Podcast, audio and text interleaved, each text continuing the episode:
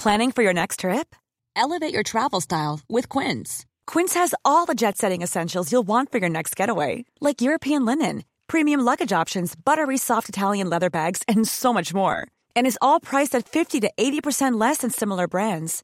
Plus, Quince only works with factories that use safe and ethical manufacturing practices. Pack your bags with high-quality essentials you'll be wearing for vacations to come with Quince. Go to quince.com slash pack for free shipping and 365-day returns. Faire un truc très routine de on se lève à midi, à 14h plage, à 17h le morito, les trucs comme ça. Au bout d'un jour, j'en ai marre. J'ai j'ai besoin de partir, de faire des trucs, de... de... La bougeotte. Ouais, j'ai la bougeotte. Ladies and gentlemen, this is your uh, captain uh, speaking. Bienvenue, welcome sur le vol à destination de Tourista. Les chefs de cabine Maximuska et Marie de qui ne se sont évidemment pas rencontrés ivre-mort à Phuket, sont à votre entière disposition pour vous faire passer un agréable voyage. Alors attention, PNC aux portes, désarmement des toboggans et surtout évitez les glaçons dans le jus de tomate. Bon vol. Bonjour et bienvenue dans ce nouvel épisode de Tourista. Notre invité du jour a déjà réalisé la bucket list de Mid en allant en Corée du Nord, la bucket list de Mahua en allant voir les aurores boréales. Et je sais déjà qu'il a fait beaucoup d'autres voyages. Je soupçonne même qu'il est dans ses toilettes une petite carte du monde qu'on peut gratter là dès qu'on revient de quelque part. Euh, donc on devrait pas mal bouger aujourd'hui. Mais avant que Ludoc nous parle de ses aventures et de la déco de ses toilettes, bonjour Marie. Bonjour. Est-ce que tu es prête à voyager Marie Je suis prête à voyager, oui. Euh, une petite aventure ces derniers jours euh Oui, je suis allée porter plainte. c'est une aventure. Mais c'est pas un voyage ça. hein, c'est... C'est bah, un voyage de commissariat, c'était la première fois que j'y allais. Donc euh, j'étais là, oh, Eh ben, bonjour. eh ben, j'espère qu'il va bien prendre cher le, le fautif. Et bah euh, j'espère aussi. Super, ça commence sur un bon mood. Bonjour, Ludoc est très à l'aise du coup. comme- Bonjour. Ludoc. On commence sur une très bonne base. Très bien. Euh, Est-ce que tu es prêt à nous faire voyager, Ludoc Je suis prêt à tenter de vous faire euh, voyager. Complètement. Je- ça va, on, on va partir très loin, je pense encore aujourd'hui. Euh, Il y a un premier exercice dans Tourista. Tu sais, on essaie de, ré- de créer une ambiance un peu auberge de jeunesse. Donc, on voudrait Ouais. que tu te présentes en anglais, comme s'il y avait que des étrangers autour de toi qui connaissent pas. Voilà, donc euh, c'est l'heure de l'apéro. Bam, hey. Ok. Faut dire que je sois sociable en anglais. Euh, ok. donc, donc, hi. Uh, my name is uh, Ludoc or Ludo. Uh, I'm a French uh, director from France. Uh, I love to travel. Uh, what else? Parfait. C'est parfait. ouais. Il y, a tout- il y a tout ce qu'il faut. Il y a tout ce qu'il faut. Mais il y a ton métier, parce qu'il y a des gens, ils se présentent en euh, sans dire leur métier. Il y a des gens, ils en font, Ah ouais. il y a des gens, ils en font des caisses sur euh, co- comment ils pèsent et tout. Non, toi, c'est dans la sobriété. Bon, J'aime euh, bien le mot di- director. ouais, director, c'est stylé. c'est stylé et ça donne pas tout- toutes les infos non plus. Ouais, ça veut tout et rien dire. Mais c'est parfait. Euh, ton rapport au voyage, est-ce que tu peux nous parler de ton rapport au voyage pour commencer avant de faire le quiz de Marie? Euh, moi, j'ai un truc que je me suis dit très tôt euh, quand j'étais petit, c'est que je me suis dit j'ai envie de- d'avoir visité, de faire le tour du monde ou d'avoir visité tous les pays avant de plus pouvoir, avant de mourir. Je, je suis toujours dans le mood très bad, mais ouais, je me suis dit j'ai envie de voir la terre entière. Euh, peut-être via le cinéma quand j'ai regardé beaucoup de films euh, là-dessus, etc. Et après, de plus en plus, en commençant des voyages, je me suis rendu compte aussi que j'en avais besoin euh, avec parce que je suis dans un donc je suis réalisateur et du coup je suis dans un domaine professionnel où c'est c'est très speed, enfin surtout en- quand tu vis à Mm. Paris, etc. Et du coup, Très bah, stressant et très. Ouais, t'es dans une ville qui est soupape, quoi. stressante, qui est très speed, etc. Maintenant, j'arrive dans un, enfin, t'es en même temps dans un certain confort, que ce soit en France, que ce soit du coup euh, financièrement en tant que réal, etc. Parce que ça marche plutôt bien. Et du coup, il y a des moments où je me dis j'ai envie de voyager pour sortir un peu de ce confort, me mettre dans des situations, dans des situations un peu loufoques, enfin sortir complètement de ce confort. C'est-à-dire qu'avant tous mes voyages, je me dis euh, là je Comment je peux en chier? Ouais, comment je peux en chier? Mais vraiment, il y a- c'est, je me dis, qu'est-ce que je peux faire pour un peu me, me surpasser, vivre un truc un peu fou et sortir de ce confort.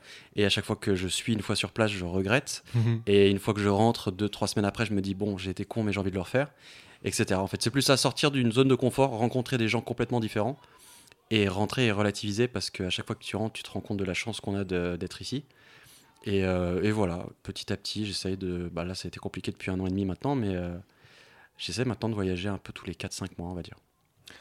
Eh ben, j'ai hâte qu'on en discute en longueur tout à l'heure. Mais avant cela, le quiz de Marie. C'est quoi Oui, le thème, Marie? Tu t'es bah, sur- Tu t'es surpassée sur le thème encore une fois? Je me suis surpassée. En fait, j'ai pas trouvé vraiment de thème. Là, le thème, c'est plus les voyages de Ludoc et un peu il est réel, donc j'ai pris des refs de acteurs machin. T'aimes T'aimes Ludoc. Ludoc. T'aimes Ludoc. Bon, Ça bah, ça veut va dire qu'il va, Ok. il risque de gagner. Mais bon, euh, Non, moi, je non, connais- non. je connais pas les Tu questions. vas voir, Maxime, tu vas voir. Très bien, c'est parti. Euh, donc déjà, tu vas nous en parler. Tu en as parlé dans l'intro. Tu as la, ch- la chance, ou je ne sais pas si c'est la chance, mais tu es, tu es allé euh, en Corée du Nord. Ouais.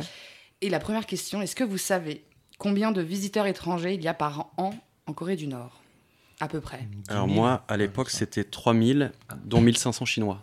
C'était moitié chinois, moitié euh, d'autres pays, je crois. Donc toi, tu dis 3000. Je crois que c'était comme ça. Moi, J'ai dit 10 000, mais complètement au pif. Au pifos. euh, C'est ni ça, ni ça. ok. C'est- C'est, maintenant, c'est, euh, c'est 5000. Ah, veux tout savoir.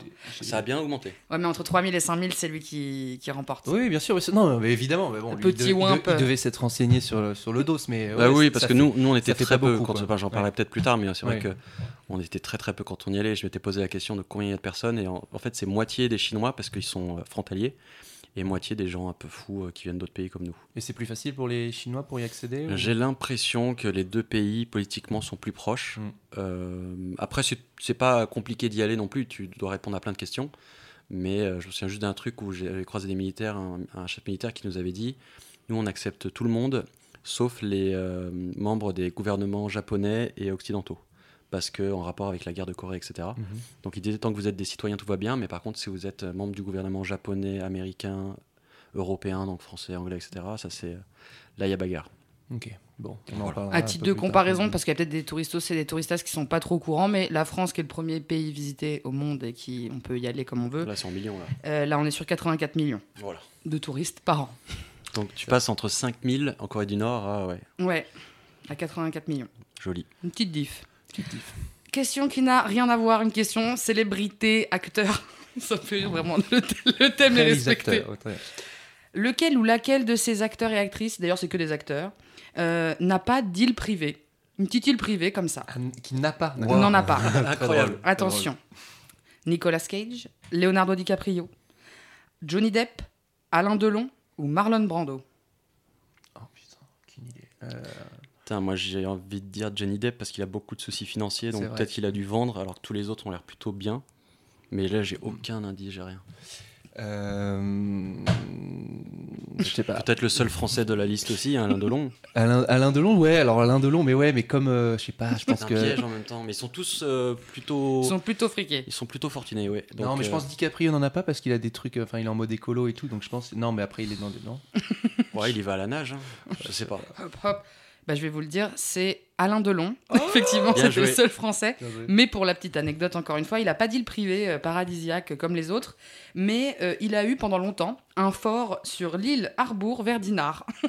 Bon, un ça fort, va, hein. genre, c'est sympa. Bien, Bon, Très bien. Après, entre une île aux Bahamas, bon, après chacun met son argent où il veut. hein. C'était une très bonne question, Marie. Je- Très originale. La Bah, meilleure Corée depuis du le Nord, début de. Tourista. Là, on va. Là, vous êtes un peu plus sur un pied d'égalité puisque vous avez tous les deux euh, Très bien, euh, pris le transsibérien. Ah oui. Ouais, ah, putain, oui, c'est vrai. Qu'est-ce qu'on appelle la coupée QP et la SV dans le transsibérien? C'est les, c'est les, les classes. C'est la seconde euh, ou la, Exactement. ou la troisième ou alors la première. C'est ça, la seconde classe, c'est la première classe dans le transsibérien. Bon, il a remporté loin pour Bravo. vraiment euh, comme as. En deux secondes. Et alors, pareil, vous avez tous les deux été au Népal. T'as vu, hein, c'est réfléchi. bossé. Elle a vraiment bien bossé. Là, par contre, c'est euh, une anecdote basée sur aucune source sûre. mais apparemment, il y a un truc qui étonne. honnête. euh, Oui, je, je suis très. Voilà, je suis journaliste. Euh, Il y a un truc qui étonne un peu les Népalais et Népalaises quand euh, ils voient des, des- des touristes étrangers, occidentaux, qui sont censés être riches. Et quand ils les voient, ils sont un peu, ils sont un peu étonnés de quelque chose qui, pour eux, fait pas très riche. Les, les pantalons de, en éléphant? Non, non c'est en Thaïlande. Alors, tu, tu- tu es vraiment très proche C'est de. bah, ça doit être les shorts ou une connerie. euh, si c'est un truc dans. C'est c'est autour du, du vêtement, effectivement. C'est pas Putain, j'ai exactement aucun ça. indice là-dessus. Euh, un- ah, les débardeurs Alors, c'est pas un vêtement particulier. Ah. Je vais vous donner la réponse. Oh. Il s'étonne du laisser-aller vestimentaire, Ah oui, euh, en général quoi. en général, que les touristes sont mal sapés alors qu'ils sont censés être riches. Et euh, Ah ouais, mais ils doivent se dire qu'on va venir en costard euh, en Himalaya, c'est un peu bizarre. Mais... ce serait un peu Putain, je me étonnant. suis jamais fait la réflexion euh, sur place. Enfin, j'ai jamais eu cette réflexion tout court d'ailleurs. Mais c'est marrant, d'accord, ok. Mais encore une fois, je suis pas allée. Pas de source sûre. de source sûre.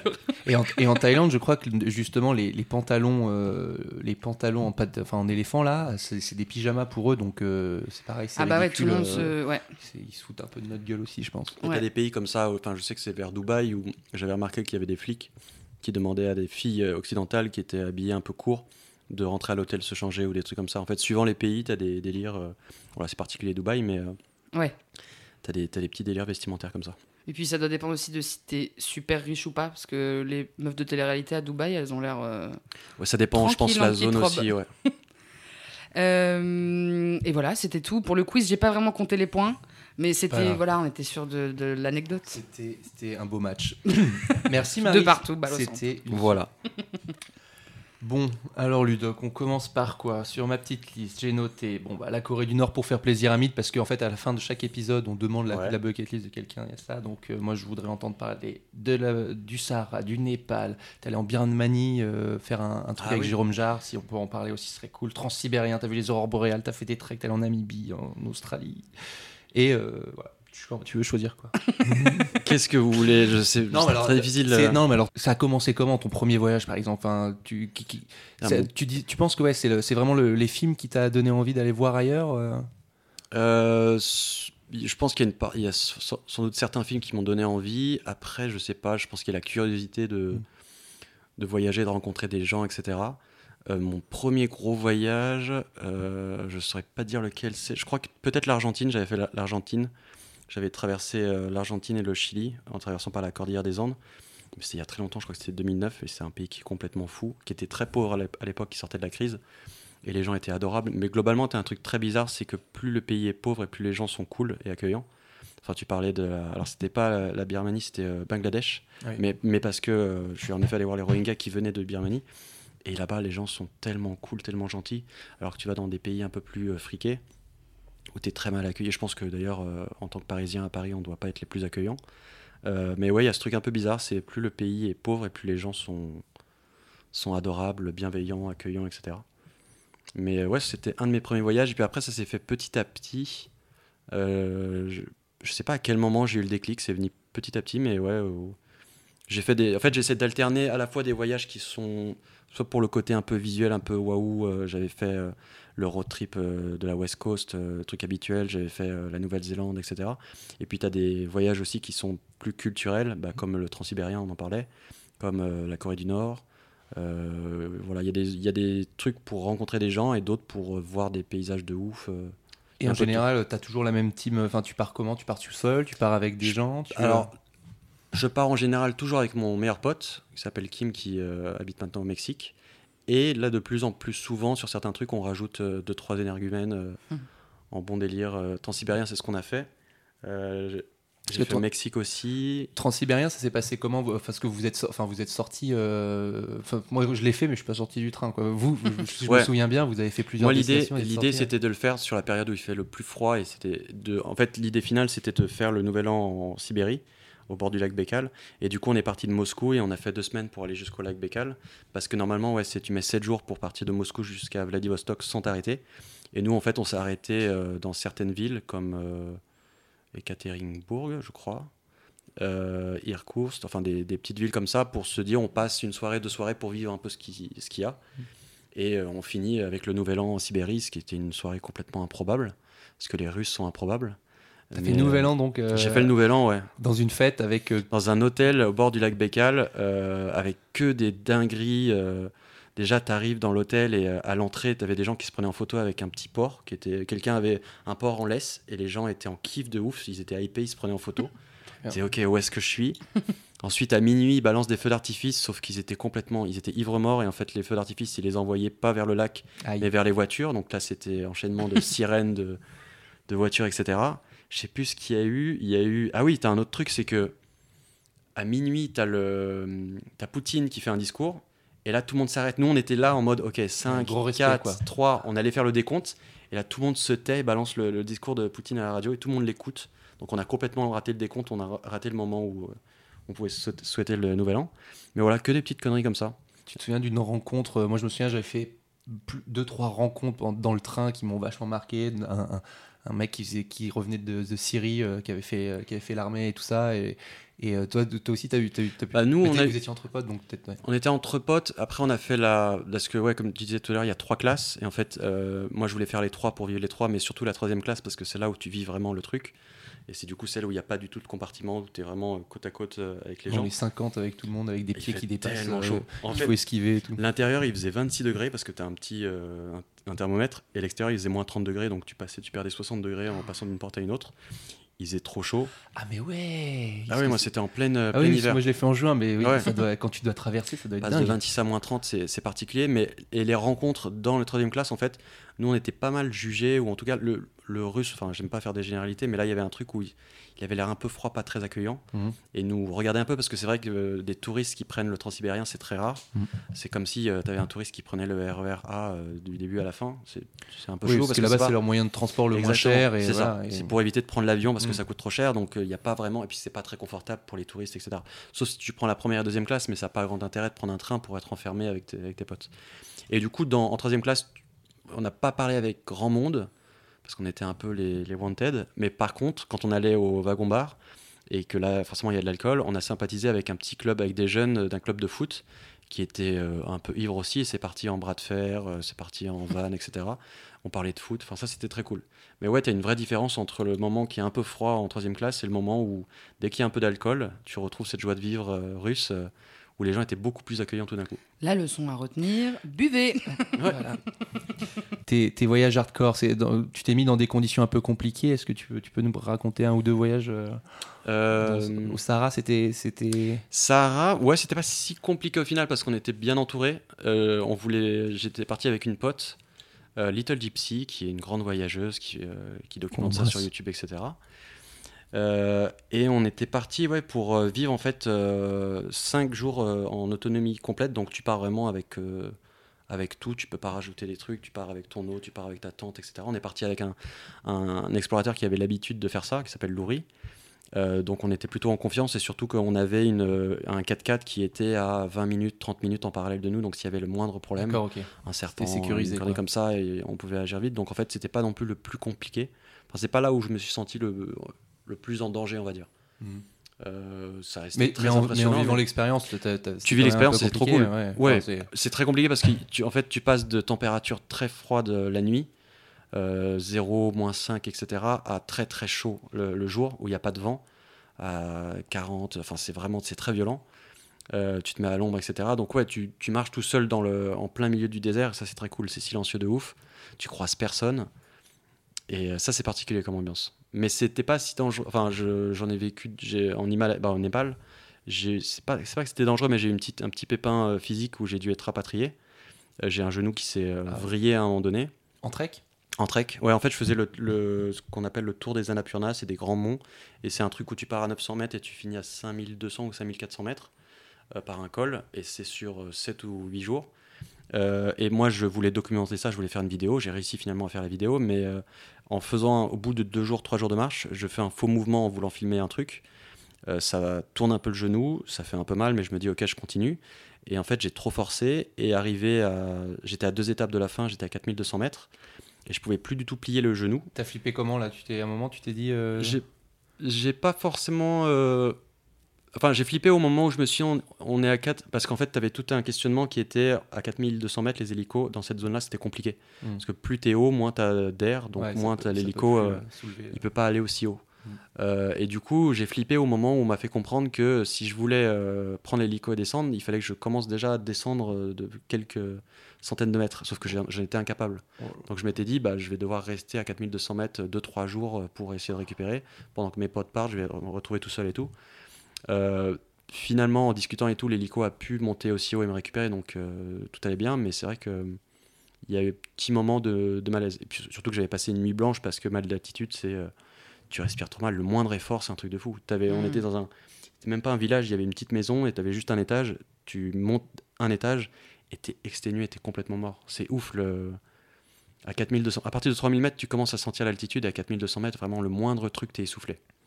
Et les, et les Népalais, en revanche, eux, ils peuvent, ils peuvent, ils, Ah, ils galopent ouf. ou, ouais, Et puis il y a des Sherpas surtout. bien. Ouais, ouais, c'est les Sherpas qui t'aident, qui peuvent euh, prendre des valises avec toi, etc. Et eux, ils le font euh, jour et nuit. Et euh, un truc que tu fais en 7 jours, ils peuvent le faire en 24 heures. Enfin, c'est des, c'est des surhommes, mais ça c'est connu. Ils font ça ouais, pour l'Everest aussi. Enfin, c'est assez hallucinant. Peut-être une fois où j'étais pour Ouais, essayer d'avoir un truc un peu plus. euh, Vous allez demander, hein, nous on veut le moment où t'étais ah en flip ou en larmes ou en. Euh, un moment qui a été très compliqué, euh, j'étais aussi avec euh, Morgan, donc Little Gypsy, parce qu'on a eu la bonne idée de. On est tous les deux fans de. Et je pense que beaucoup de voyageurs du film Into the, Wild. Et, et en fait, le bus, alors il a été déménagé depuis, mais c'est une, une vraie histoire. Le mec est parti vraiment des États-Unis, il a voulu tout quitter, etc. Et pour voyager jusqu'en Alaska, il s'est retrouvé donc dans ce bus, parce que c'était des bus qu'il laissait pour les chasseurs, etc. Pour pouvoir Et- dormir. euh, Ouais, c'est ça. Hmm. Et du coup, euh, il y avait un sorte de, de trek, un peu, sorte de séminaire, ou je sais pas quoi, pour les voyageurs qui aimaient bien.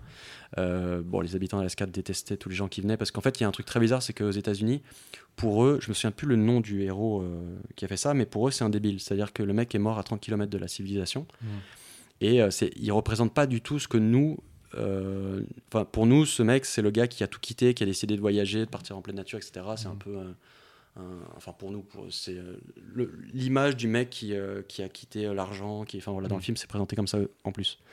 Alors que là-bas, ils le détestent et ils le détestent aussi parce qu'il y a plein d'autres couillons comme nous qui font le voyage qui est très dangereux parce que un, t'as beaucoup d'ours en Alaska, donc t'apprends aussi à te défendre contre les ours. Mhm. Euh, tous les trucs qu'on m'a appris, euh, c'est le poivre. le gaz, ouais, la bombe au, au poivre. Euh, tout un truc où on te montre à quel moment faut appuyer parce que concrètement, s'il est à plus de 5 mètres de toi, ça n'a pas d'intérêt parce que ça se disperse. Et s'il est à moins de 5 mètres de toi, bah t'es déjà mort. Et du coup, tu dis à quel moment j'appuie réellement. rayon laser. Moi, j'avais le guide comme ça qui se mettait à 5 mètres, il fait là, t'appuies, là, t'appuies pas, là, t'appuies. Je fais, oh frère, franchement, à tout moment, je le vois, j'appuie. Et, on t'apprend plein de trucs de si tu vois un ours, il faut pas forcément, enfin, il faut faire du bruit s'il te fonce dessus, mais comme il voit très mal l'ours, il faut te. Si vous êtes plusieurs, vous vous mettez en groupe, ça va lui donner l'impression qu'on est une masse, qu'on est plus gros que lui, etc. Ou Ok. faut pas aller vers lui, faut pas aller vers ses. euh, c'est surtout aussi, il a- en fait, il, il t'attaque pas euh, gratos, il va t'attaquer s'il a peur pour ses, pour ses petits. enfants, quoi, pour ses petits. Bah, c'est The Revenant avec euh, DiCaprio, c'est ce qui se passe. Et t'as croisé coup- des ours? euh, j'ai pas croisé, mais en fait, donc ce qui s'est passé, c'est que du coup, euh, on est parti, il faisait grand soleil, et au bout de deux jours de marche, il a commencé à pleuvoir de ouf. Et donc, quand il pleut de ouf, bah, tu vois tous les trucs bouger, donc tu commences à devenir parano, parce que le moindre truc qui bouge, c'est de l'eau en fait sur des, sur des plantes ou sur des feuilles, mais t'as l'impression que c'est un ours. Et le truc aussi, c'est que tu as une rivière, et là, il y a beaucoup, beaucoup de morts, et c'est pour ça qu'ils ont déplacé le bus, parce qu'ils en avaient marre d'aller récupérer les morts dans le. Oui, ça, parce que le bus maintenant il y est plus. euh, Pour cette raison, parce qu'en fait, les t'as une- rivière qui s'appelle la Teklalika, et c'est d'ailleurs, alors je vais peut-être spoil le film, mais je pense que ceux qui écoutent l'ont vu depuis le temps. Spoiler c'est euh, voilà, Into the Wild. Voilà, Oui. mais en, en gros, dans Into the Wild, à un moment donné, il décide de revenir la- vers la ville, et euh, sauf qu'il commence à traverser cette fameuse rivière, et la rivière, elle est très très forte, et le courant est très élevé, et il peut pas parce que c'est trop élevé, ça arrive au-dessus de son genou, et c'est trop dangereux, donc il rebrousse chemin, et puis bon, après, on sait ce qui se passe. Et du coup, cette rivière, elle est réputée pour ça, c'est-à-dire que l'eau est très haute, le courant est très élevé, il y a des cailloux qui peuvent te prendre, et il y a beaucoup qui meurent emportés, etc. Nous, on était parti avec un guide qui l'avait déjà fait deux fois, donc on était plutôt en confiance et on s'est dit, moindre risque, on n'y va pas. Mais le problème, c'est que quand il commence à pleuvoir, c'est une zone où ça devient le bordel parce que tu as de l'eau partout, euh, l'eau commence à monter, etc. Et en fait, on s'est retrouvé très vite bloqué par euh, le fleuve qui a commencé à grossir, par plein de petites rivières et des petits torrents qui ont commencé à se construire au- autour. Donc au bout d'un moment, on était complètement encerclé. Donc c'était très bizarre. C'était un peu flippant, mais bon, tu es toujours avec un guide qui connaît un peu, mais c'est vrai que c'est bizarre quand il dit, ok, on va passer par là. Commence à faire 2 mètres, 3 mètres, 4 mètres, l'eau elle commence à lui arriver au niveau du torse, et dit, bon, on va pas passer par là. Oh là là. Après, Mhm. il va à un autre endroit, il fait Ok, on va passer par là. Et tu sais, c'est un guide qui voulait te faire croire que tout allait bien avec un grand sourire. Ouais, ouais, ouais, il gardait tout C'est- pour lui. C'est-à-dire que Ah.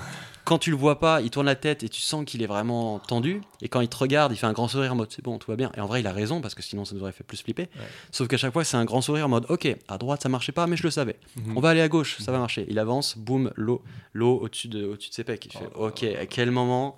Et surtout qu'il continue de pleuvoir. Et, euh, et au bout d'un moment, on a dû euh, escalader, enfin, on a dû casser un petit arbuste pour que ça passe entre, entre une rivière. On a dû escalader ce truc-là, le monter. On a dû passer une rivière. On s'accrochait entre nous. J'avais posté des photos sur Insta. On s'accrochait entre nous pour pas être emporté par le courant ou par un petit. Parce que là, le, le moindre rocher qui se décroche du sol et qui te fonce dans les pieds, c'est foutu. Après, t'es emporté, tu tapes la tête contre un truc, tu finis la tête en sang, enfin, c'est fini. Et c'est des petits moments comme ça où t'es trempé. t'es- T'as pas le droit à plus. l'erreur. T'as pas le droit, tu dois rester concentré, tu dois écouter ton guide, il y a trop de choses qui se passent autour.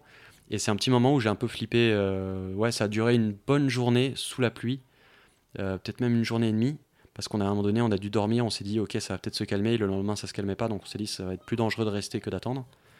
Et euh, voilà. Après, tu te retrouves dans l'hôtel, tu fais tout sécher, et tu te dis, ok, c'était.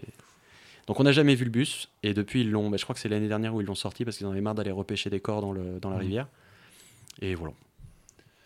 Petite, petite tension là. Moi, j'étais- tension, j'étais dedans. Ça pourrait faire partie des- du concours d'anecdotes. C'est vrai que c'était Celle-là. pas. Bon, pour faire plaisir à Mid, est-ce que tu nous. Enfin, moi, je suis hyper curieux que tu, me, que tu nous racontes aussi tout ça. Euh, la, la Corée du Nord, alors comment ça s'est passé euh, quel, était le, quel était le déclic déjà Et euh, dans quelles conditions tu y es allé? Euh, le déclic, c'était. Euh, bah, c'était à l'époque où il y avait eu le film euh, The Interview avec James Franco Ouais. et Seth Rogen qui était sorti. Enfin, la bande-annonce est sortie et il y a eu tout un buzz parce que euh, Kim Jong-un, le leader de Corée du Nord, ne- a annoncé publiquement qu'il ne voulait pas que le film sorte parce que c'était une attaque contre son pays, etc.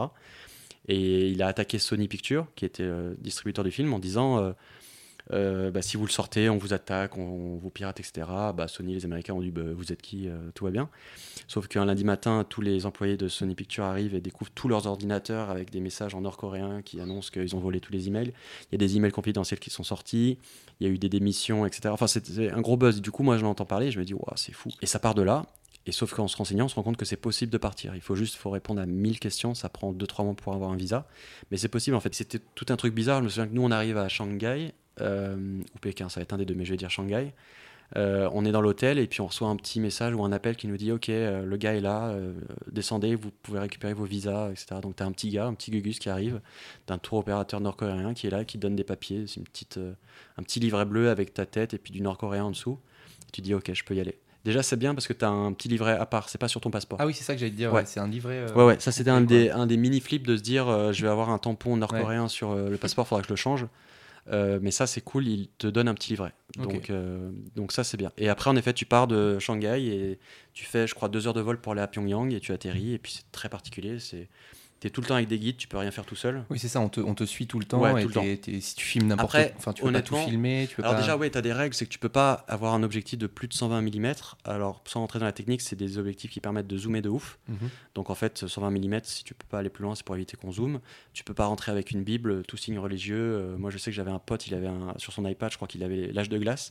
Ils ont dit, bah tu le supprimes, c'est un signe Attends, euh, check- occidental, etc. Ils ont checké. Ouais, ils, en les- fait, ils ont dit, ils ont dit, ouais, si vous avez des films américains ou des Ouais. trucs comme ça, et mon pote, bah, on était en flip, tu sais, c'est le premier jour où t'arrives. oui, bah oui, tu, tu, tu fais pas trop le les malin, ouais. Tu dis ok, bah, et surtout tu veux faire bonne figure, donc direct tu montres et tu supprimes. Mm. Et puis après, ouais, tu restes avec tes guides euh, tout le temps. En fait, à 8h, ils te prennent, à 20h, ils te déposent. Ils sont deux, c'était un mec et une fille. Ils étaient adorables, ils parlaient un anglais de ouf alors qu'ils n'étaient jamais sortis du pays. Et, euh, et tu sais jamais vraiment, vraiment ce que tu vas faire. Je me souviens que le matin, je demandais on fait quoi cet après Ils me disaient oh, vous verrez. D'accord, Il oui, tu que poses vous- des questions. Vous et- choisissez pas là, c'est Ah, vraiment non, guidé à chaque fois quoi. T'avais l'impression d'être euh, de voir quand même euh, la vraie Corée du Nord ou Ouais. t'allais à des endroits où tu disais ok là c'est une sorte de Non, Disneyland en fait, où les gens au font film- semblant de vivre. Comparé au film qui joue le truc vachement où euh, quand les deux se baladent, c'est qu'ils voient des figurants, ils Mm. voient des fausses scènes et tout. Non, non, c'est des vrais gens, c'est juste qu'ils nous montrent ce qu'ils veulent nous montrer. Mm. Donc euh, ils vont ils vont pas nous montrer des rues qui sont dégueulasses ou des gens qui sont en pauvreté de ouf. Je me souviens que quand on est parti de Pyongyang pour aller à, à la frontière avec la Corée du Sud, euh, tu traces sur une, une autoroute de deux heures, tu croises personne et tu t'arrêtes pas dans les petits villages qui sont pauvres et tout parce qu'en Corée du Nord, c'est principalement enfin la famine, euh, c'est principalement dans la campagne dans les petits villages, etc. À Pyongyang directement, c'est une ville qui est plutôt riche euh, parce que le gouvernement euh, offre euh, des appartements, des métiers, des vêtements, un peu euh, système communiste. Mais globalement, à Pyongyang, j'ai pas vu de pauvreté. Après, encore une fois, ce qu'ils nous montrent est vrai, mais après, ils choisissent de nous montrer. C'est-à-dire que tu peux pas dire j'ai envie d'aller là, etc. Après, encore une fois, c'était il y a 5 ans. Je crois qu'entre temps, il y a des gens qui ont négocié pour essayer de bouger dans des endroits et c'était possible. Mais nous, et, tu le vois encore plus, c'est qu'on est très peu de touristes. Et, à chaque fois, ils te disent Ok, pour le déjeuner ou pour le dîner, vous allez voir, on va aller dans un petit restaurant local, il y aura que Mhm. nous, etc. Et en fait, tu croises à chaque fois les mêmes touristes. Et donc, c'est le même, euh, le même chemin. Tu croises toujours les Et mêmes Et pendant une. discuter avec des Nord-Coréens random, euh, impossible du tout. Bah, ils ou- parlent pas anglais. Ouais, ouais, mais tu peux en croiser, tu peux tu discuter peux en avec croiser. t'as- Après, tu as un truc bizarre, c'est que. euh, alors, déjà, pour, pour revenir sur les trucs des guides, t'as pas non plus envie de partir sans eux parce que quand tu arrives, ils prennent ton passeport, donc t'as pas ton passeport. ah ouais. T'as pas de réseau parce qu'il n'y a pas internet, il n'y a pas de réseau cellulaire, en tout cas pour nous. Euh, t'as rien en fait. Mm. Et, euh, et du coup, et, je pense pas qu'ils parlent tous anglais. Et t'as un autre truc aussi, c'est qu'ils ont, il y en a certains qui ont un peu peur de toi. Je me souviens que parc d'attractions, on y est allé et euh, t'étais un peu, enfin, on était la, une attraction, quoi. Tous les gens nous regardaient. Ah bah ouais, ouais. Il y en a même, je me souviens à un moment donné, on doit traverser une foule pour aller dans- vers une attraction et t'as une enfant qui se retourne et qui me voit et qui crie Ah ouais. et qui flippe comme ça, qui est pas du tout à nous voir. Et après, de loin, t'as des gens qui te montrent du doigt. Il y avait une mère de famille qui nous montrait du doigt et qui parlait à ses enfants et tout. Tu sais pas ce qu'elle lui dit. Trop chelou. Mais euh, et puis c'est des gens qui sont sans doute très gentils et tout, mais je pense que comme depuis leur naissance, on Oui, on leur leur dit que les ouais. occidentaux c'est des crapules, bah forcément. Donc euh, je pense que tu peux parler avec des gens. Nous on a parlé avec quelques personnes, mais c'était toujours des gens qui nous étaient présentés par les guides. Donc euh, Mm. tu peux pas dans la rue tout d'un coup dire tiens je vais rentrer là et je vais je vais lui parler. En tout cas nous on l'a pas tenté Mm. Et euh, on l'a pas osé. Et- Et- Pardon, excuse-moi. Bon, je me permets. Est-ce que tu as vu, euh, parce que j'avais vu un docu euh, sur, euh, sur un mec qui était allé en Corée du Nord et qui avait fait justement le parcours euh, touristique, etc. Mais c'était il y a vraiment plusieurs années. Mhm. Et il, il les avait emmenés dans un village qui est pour le coup euh, pas fait de toutes pièces, mais c'était vraiment propagande. Genre, regardez, alors on vous montre un spectacle d'enfants euh, qui font du piano. euh, Enfin, ça, faisait, ça faisait vraiment. euh, bah, propagande, ça, ça faisait flipper. Et toi, tu as eu l'occasion de voir ce genre de truc ou... Je suis pas allé dans un village, mais par contre, dans le parc d'attractions, un truc qui est marrant, c'est que je me souviens très bien, c'est qu'on venait de dîner et on voit, c'est le truc des bateaux qui, euh, qui tournent là. Mhm. Et on le regarde, on se dit, on vient de manger, on va peut-être pas le faire, mais on le regarde et ça fait deux tours et ça va pas très haut. On se dit, ok, on le tente, on monte, ils nous font passer devant tout le monde en mode, ok, euh, VIP. on monte, et là par contre, ils ont mis le truc au maximum pendant 4-5 tours et tout, juste dans le but de nous dire, regardez, nos attractions, elles défoncent. Ah ouais. Donc il y avait ce truc-là, c'est-à-dire que c'était pas la réalité parce qu'ils ont poussé les, les machines à fond. Tu le sentais vraiment, tu disais là on est clairement on est allé à une hauteur qui n'existe pas. euh, Il y a un Avant. boulon qui va péter. les juste dans le but et c'est pareil sur la bouffe parce que la bouffe apparemment pareil c'est ce qui se dit et tout mais le pays souffre de famine, il y a très peu de ressources etc. Mais en bouffe ils te ramènent des tonnes et des tonnes de trucs, c'est 1000 plats comme ça devant toi et tu te dis euh, c'est pas la réalité quoi. C'est des, ils te mettent plein de trucs mais juste dans le but de te montrer qu'ils ont euh, soit de la thune, soit de la puissance etc. Oui, Donc, c'est euh, ça. donc non, j'ai pas fait de village où j'ai pas vu des figurants ou des trucs vraiment trop mis en scène. Mais pa- par contre, à chaque fois, c'est euh, on en fait des caisses pour t'en mettre plein la vue, pour te faire croire que Ouais. on est bien ici. quoi. Quand tu fais des voyages, tu- est-ce que tu reviens avec des projets vidéo? Là, t'avais, est-ce que c'était l'idée de, de revenir avec quelque chose? Est-ce que t'as... J'ai- euh, bah, je crois que c'est ce voyage-là qui a fait que j'ai commencé à documenter un peu euh, via Instagram en story ou des petits journaux de bord, etc. Ta story est géniale d'ailleurs sur. Ouais, euh, mais en fait, c'est parce que j'avais pas du tout prévu. Et en fait, au bout d'un moment, je me disais, j'avais vraiment prévu de déconnecter. En général, quand je voyage, je, je me dis, je déconnecte, je fais pas de vidéo, je fais quelques photos comme ça pour des souvenirs, mais je vais pas en faire une vidéo. Et là, en fait, le truc était tellement fou que chaque jour, je prenais des notes. Et une fois rentré à Paris, je me suis dit, il faut que je le partage quand même. Mm. Parce que le truc est fou. Et surtout, euh, moi, je vois beaucoup d'articles qui en parlent de gens qui ne sont jamais allés. Mm. Et du coup, bah, il y a toujours un fantasme à imaginer plein de trucs de c'est des figurants, c'est des acteurs, etc. Et moi, j'ai juste dit ce que j'ai vu. Et c'est à partir de là que je me suis dit, en fait, c'est intéressant parce que moi, j'ai. Enfin, nous, en plus, on se connaît euh, de très- depuis très longtemps via le studio Bagel, via nos vidéos sur YouTube. Et c'est vrai que les gens qui me suivaient à l'époque étaient plus habitués à voir des. euh, en story ou en Insta, des vidéos de vannes, des gens, euh, on faisait des blagues un peu à la con avec le, bagel ou sur YouTube, etc.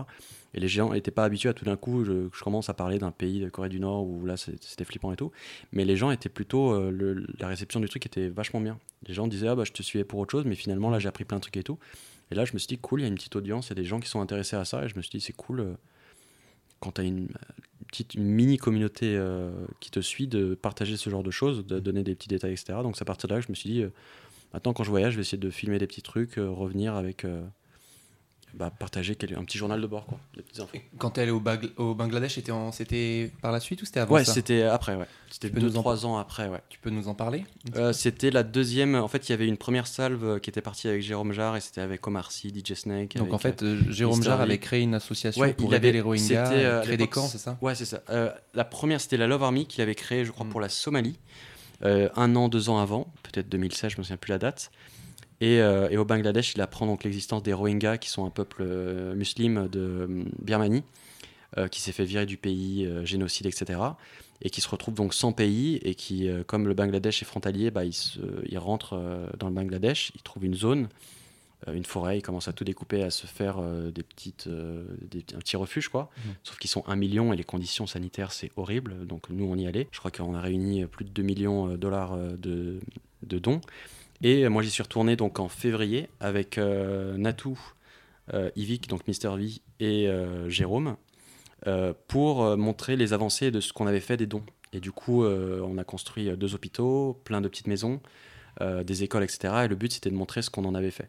Et c'était aussi de montrer qu'on ne faisait pas euh, parce qu'il y a, beaucoup d'associations hum- humanitaires qui le font quelquefois, et c'est de ce que j'ai compris en tout cas, c'était pas forcément la bonne idée, c'est que c'est des gens qui arrivent et qui juste construisent des trucs et après partent, sauf qu'après ils laissent euh, un peuple qui ne sait pas construire et qui est perdu très vite.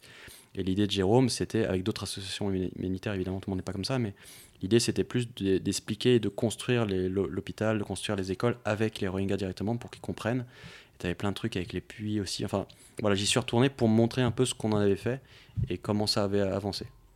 Donc, euh, c'était, ils étaient toujours aussi euh, pauvres, aussi euh, dans une situation compliquée et précaire, mais, mais ils, avaient, euh, ils avaient un hôpital, mine de rien.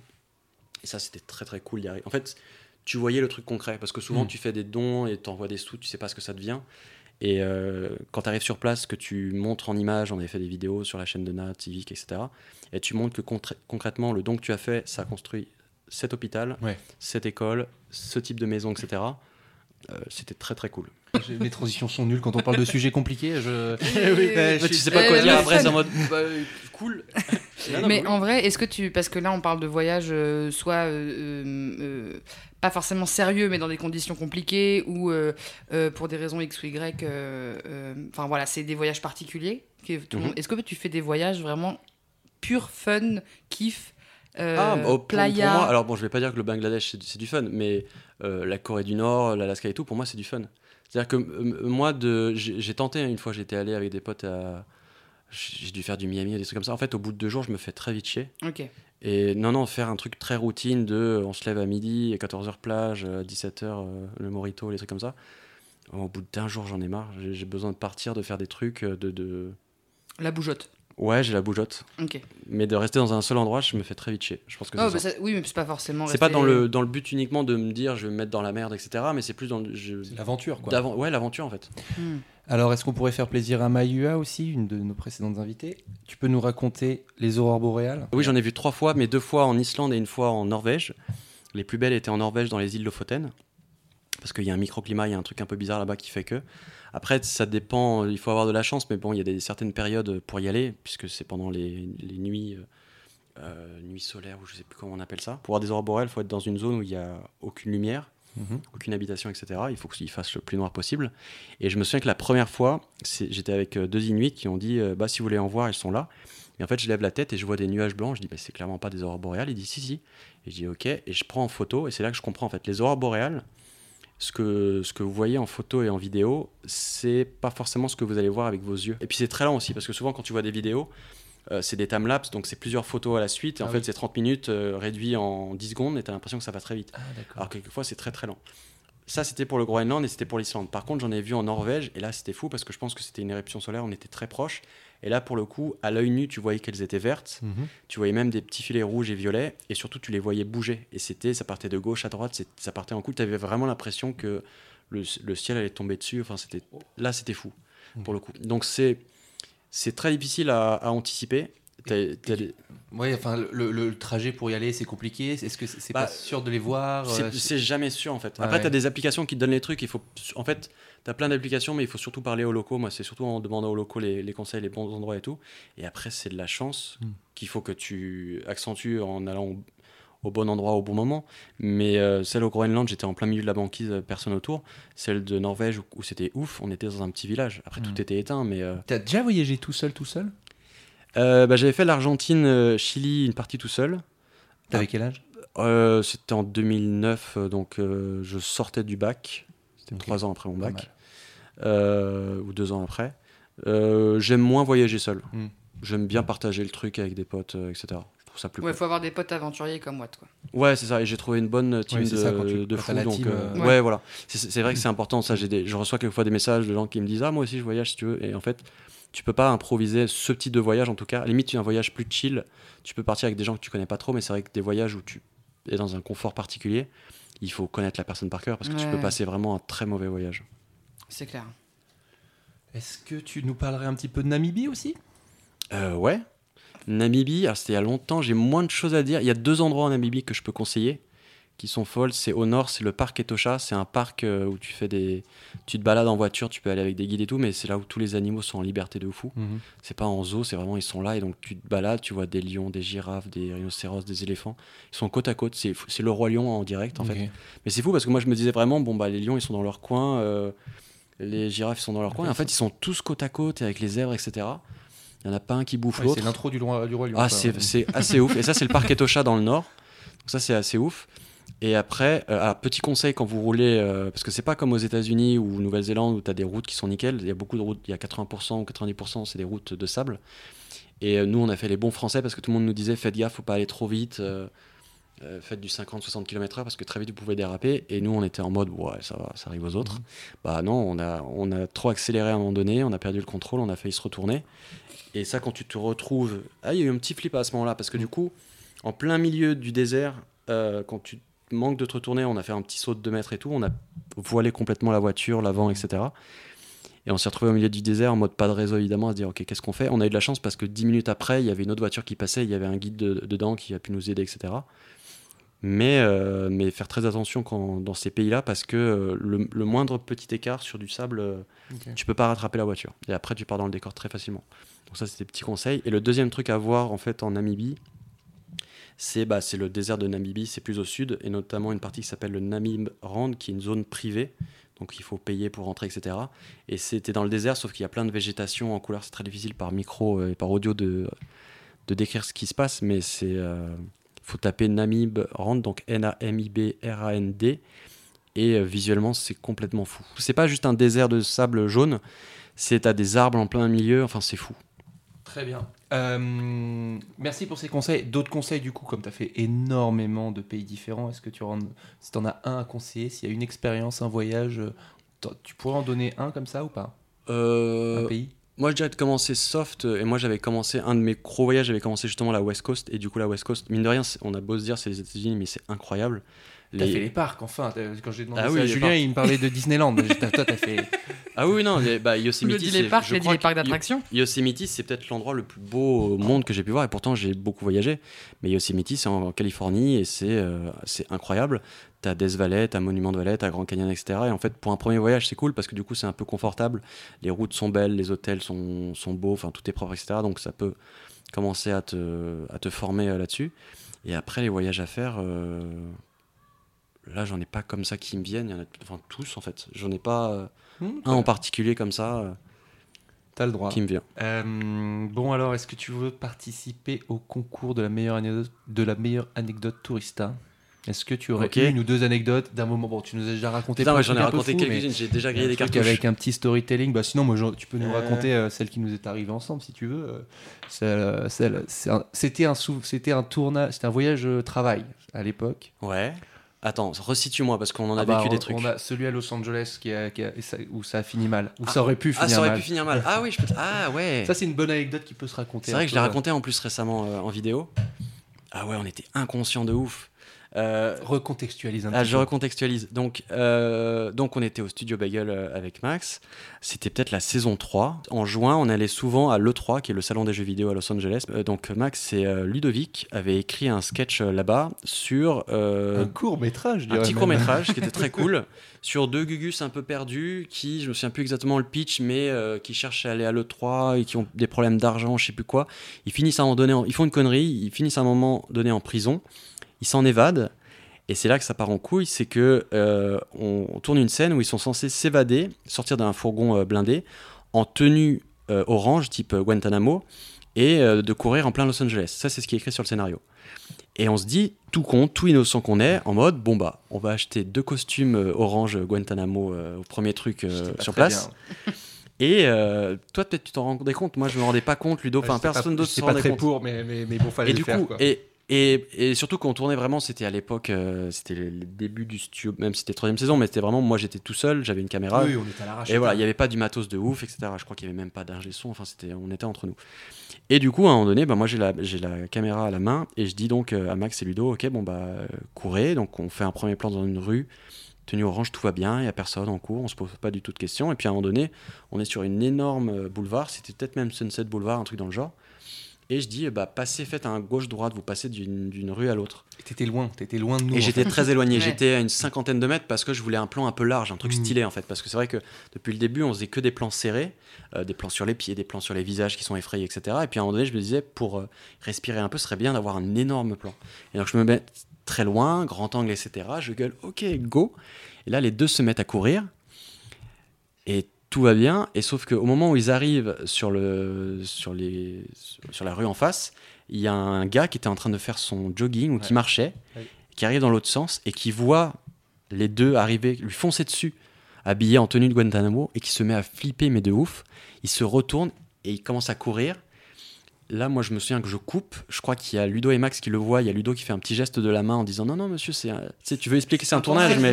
la caméra, mais elle a 800 moi, je suis super loin, personne me voit. Et deux secondes avant, on, était- jouait vraiment le. On se fait Ah poursuivre ouais, par des eux deux, flics, ils quoi. couraient. donc, euh, Ouais. On avait euh, une euh, chargée de prod avec nous, Clara, qui est, je crois, qui a essayé de courir pour le rattraper, pour le rassurer, pour lui dire c'était un tournage. Elle a jamais réussi. Donc le gars est rentré chez lui et il a dû raconter à tout le monde euh, j'ai failli me faire attaquer par deux gars de Guantanamo.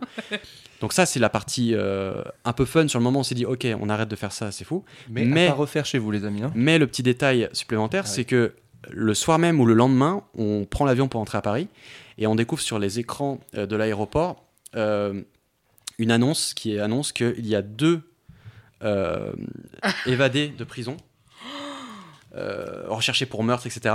Qui, enfin, deux mecs. euh, deux Babtou en plus, enfin vraiment ils auraient pu avoir le même physique que Max ah et oui, Ludo bah ouais.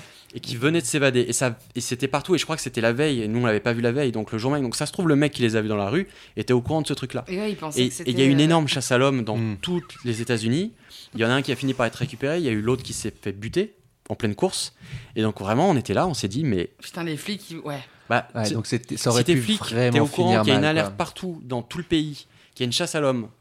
T'es flic à Los Angeles, tu vois deux Gugus qui sont un peu Babtou et qui ressemblent un peu aux gars de loin, tu le shootes en, En fait. même temps, être poursuivi, ils te mettent à courir en tenue orange, faut être très con. Tu vois, le flic, il va pas se dire, bah évidemment, Merci. en plein boulevard en orange, bah vraiment, ouais, bah. je suis sûr que c'est eux, je vais les buter. C'est vraiment. Ouais, tu sais, là-bas, il y, a... ouais, il y, en a qui sont morts pour beaucoup moins. Oui, Du bah coup, je- euh, c'est. Donc ouais, avec du recul, on s'est dit, putain, déjà la veille, quand on a vu le gars partir en courant, on s'est dit, ouais, c'est chaud. Et le lendemain, quand tu vois sur les écrans euh, cette histoire, tu dis, ah ouais, c'est vraiment... il- On a été un peu con sur Ouais, ce coup-là. Mais ouais, c'est vrai que c'est- regardez les news Oui. si vous c'est vrai que c'est pas une anecdote de voyage en mode euh, baroudeur, des trucs comme ça. Là, on était en plein Los Angeles. Mais par contre, c'est vrai que c'était un peu fou. C'était en mode, euh, ouais, les bons, les bons débilos, quoi. C'est une bonne anecdote. euh, ouais, elle est marrante à raconter dans le Tourista, celle-ci. Ouais. Je la valide. Eh ben, merci Ludoc pour toutes ces anecdotes. On a pas mal bougé, comme je vous avais annoncé. Euh, Est-ce que tu aurais sur ta bucket list des trucs que t'as pas encore fait, que tu rêves de faire, ton prochain voyage, un truc Ou ouf que ce soit un truc euh, complètement improbable et difficile à non, accéder. p- ou- non, non, bah non. Tu peux Ju- nous dire, j'aimerais bien aller à Barcelone. Un truc que t'as envie de jamais allé. Sinon, j'allais La dire bucket list. l'espace, clairement. Ah, je veux aller dans ouais, l'espace un Mathias, jour. C'était un peu comme Mathias. Ah, Mathias, Mathias, il a c'est- dit pareil, Ah ouais, je rêverais de. Je sais pas comment c'est possible. Mais c'est un possible. jour, mais. Je, je pense. T'avais pas participé à un concours Ils essayaient de prendre un réal pour, euh, pour pouvoir faire un tournage euh, dans l'espace, un truc comme ça, non? J'ai commencé ce concours et j'ai dû m'arrêter à la troisième ou quatrième étape. C'était le truc d'Elon Musk avec euh, je sais plus qui. Euh, parce que ça pose, c'était très compliqué, mine de rien. Mais je l'avais commencé en me disant peut-être que machin. Mais ça s'est pas fait. Euh, mais oui, non, l'espace, ça serait très cool. Après, un truc plus réaliste, euh, il y a deux endroits que je voudrais faire. C'est bah, le Pérou, je voudrais accéder au Machu Picchu, mais via un trek de 3-4 jours. Éviter le, le coin un peu trop touristique, marcher pendant 3-4 jours, rencontrer les tribus autour. Et sinon, en Afrique, le Kilimanjaro, euh, qui est le mont le plus haut d'Afrique. Euh, Il y a tout un chemin, c'est sur 5-6 jours, etc. Pour kiffer un peu toute la Tanzanie euh, autour et finir sur les plages de Zanzibar une fois que tu as fait l'ascension euh, qui est à 5400, un truc assez, assez haut. Donc, euh, ouais, c'est les deux petits trucs que j'ai envie de faire euh, le Pérou et euh, Kilimanjaro en Tanzanie. On est sur de la rando. C'est Ouais. je suis fatigué d'avance, mais ça a l'air oui, que ça, on va Ouais, en mais avoir plein mal les au yeux. le moment, je Ouais. sais que je vais me détester. Et après, je me dirais, putain, j'ai vécu un truc de ouf. Comme à chaque fois. Très bien. Eh ben, merci infiniment, Ludoc, de nous Merci avoir raconté toutes ces anecdotes. On était très contents. J'ai Oui. beaucoup voyagé. Marie, Ouais. t'as voyagé? Ouais, et j'ai mal aux jambes. J'ai appris que Alain Delon n'avait pas d'île, donc. Voilà. euh, C'est vrai que c'est un. On n'a pas d'île privée. Très original ce quiz. Euh, merci les touristos et les touristas de nous avoir écoutés jusqu'au bout, de nous avoir mis des petits commentaires, de nous suivre sur Instagram. Si vous voulez nous mettre, si vous voulez vraiment nous aider un max, c'est- il faudrait nous mettre un petit commentaire 5 étoiles sur Apple Podcast, iTunes, parce que c'est ça qui nous fait euh, grossir, monter. Et vous, et vous le faites déjà, donc en, en vrai, je vous dis euh, trop merci. Euh, Trop merci. Trop merci. Et, euh, et dites-nous qui vous voulez qu'on invite aussi Ouais, dans vous les pouvez, petits vous commentaires. pouvez nous mettre ça dans les commentaires 5 étoiles avec plaisir, ça peut nous aider aussi. Et, euh, et qu'est-ce que je voulais dire? On va faire bientôt un épisode en direct, je sais pas où, peut-être, euh, je sais pas où. On, va sait trouver. pas, Si vous avez, Mais on va le faire. si vous, en Gros suspense. gros suspense. Gros. Non, mais si vous avez un lieu dans lequel on peut venir faire un épisode, on vient, Euh, on s'organise, Euh, contactez-nous et abonnez-vous au compte Instagram que Marie nous pomponne tout le temps. Bref, je sais plus quoi dire. Je vous Merci souhaite euh, beaucoup. une bonne fin de journée, une bonne matinée, ou je sais pas où vous en êtes dans votre journée. Gros bisous et à très vite. Gros bisous, merci beaucoup. Ciao. Eh ben dis donc, Les je sais pas trop comment la finir celle-ci. hein. ah, j'ai toujours plus d'oreilles moi.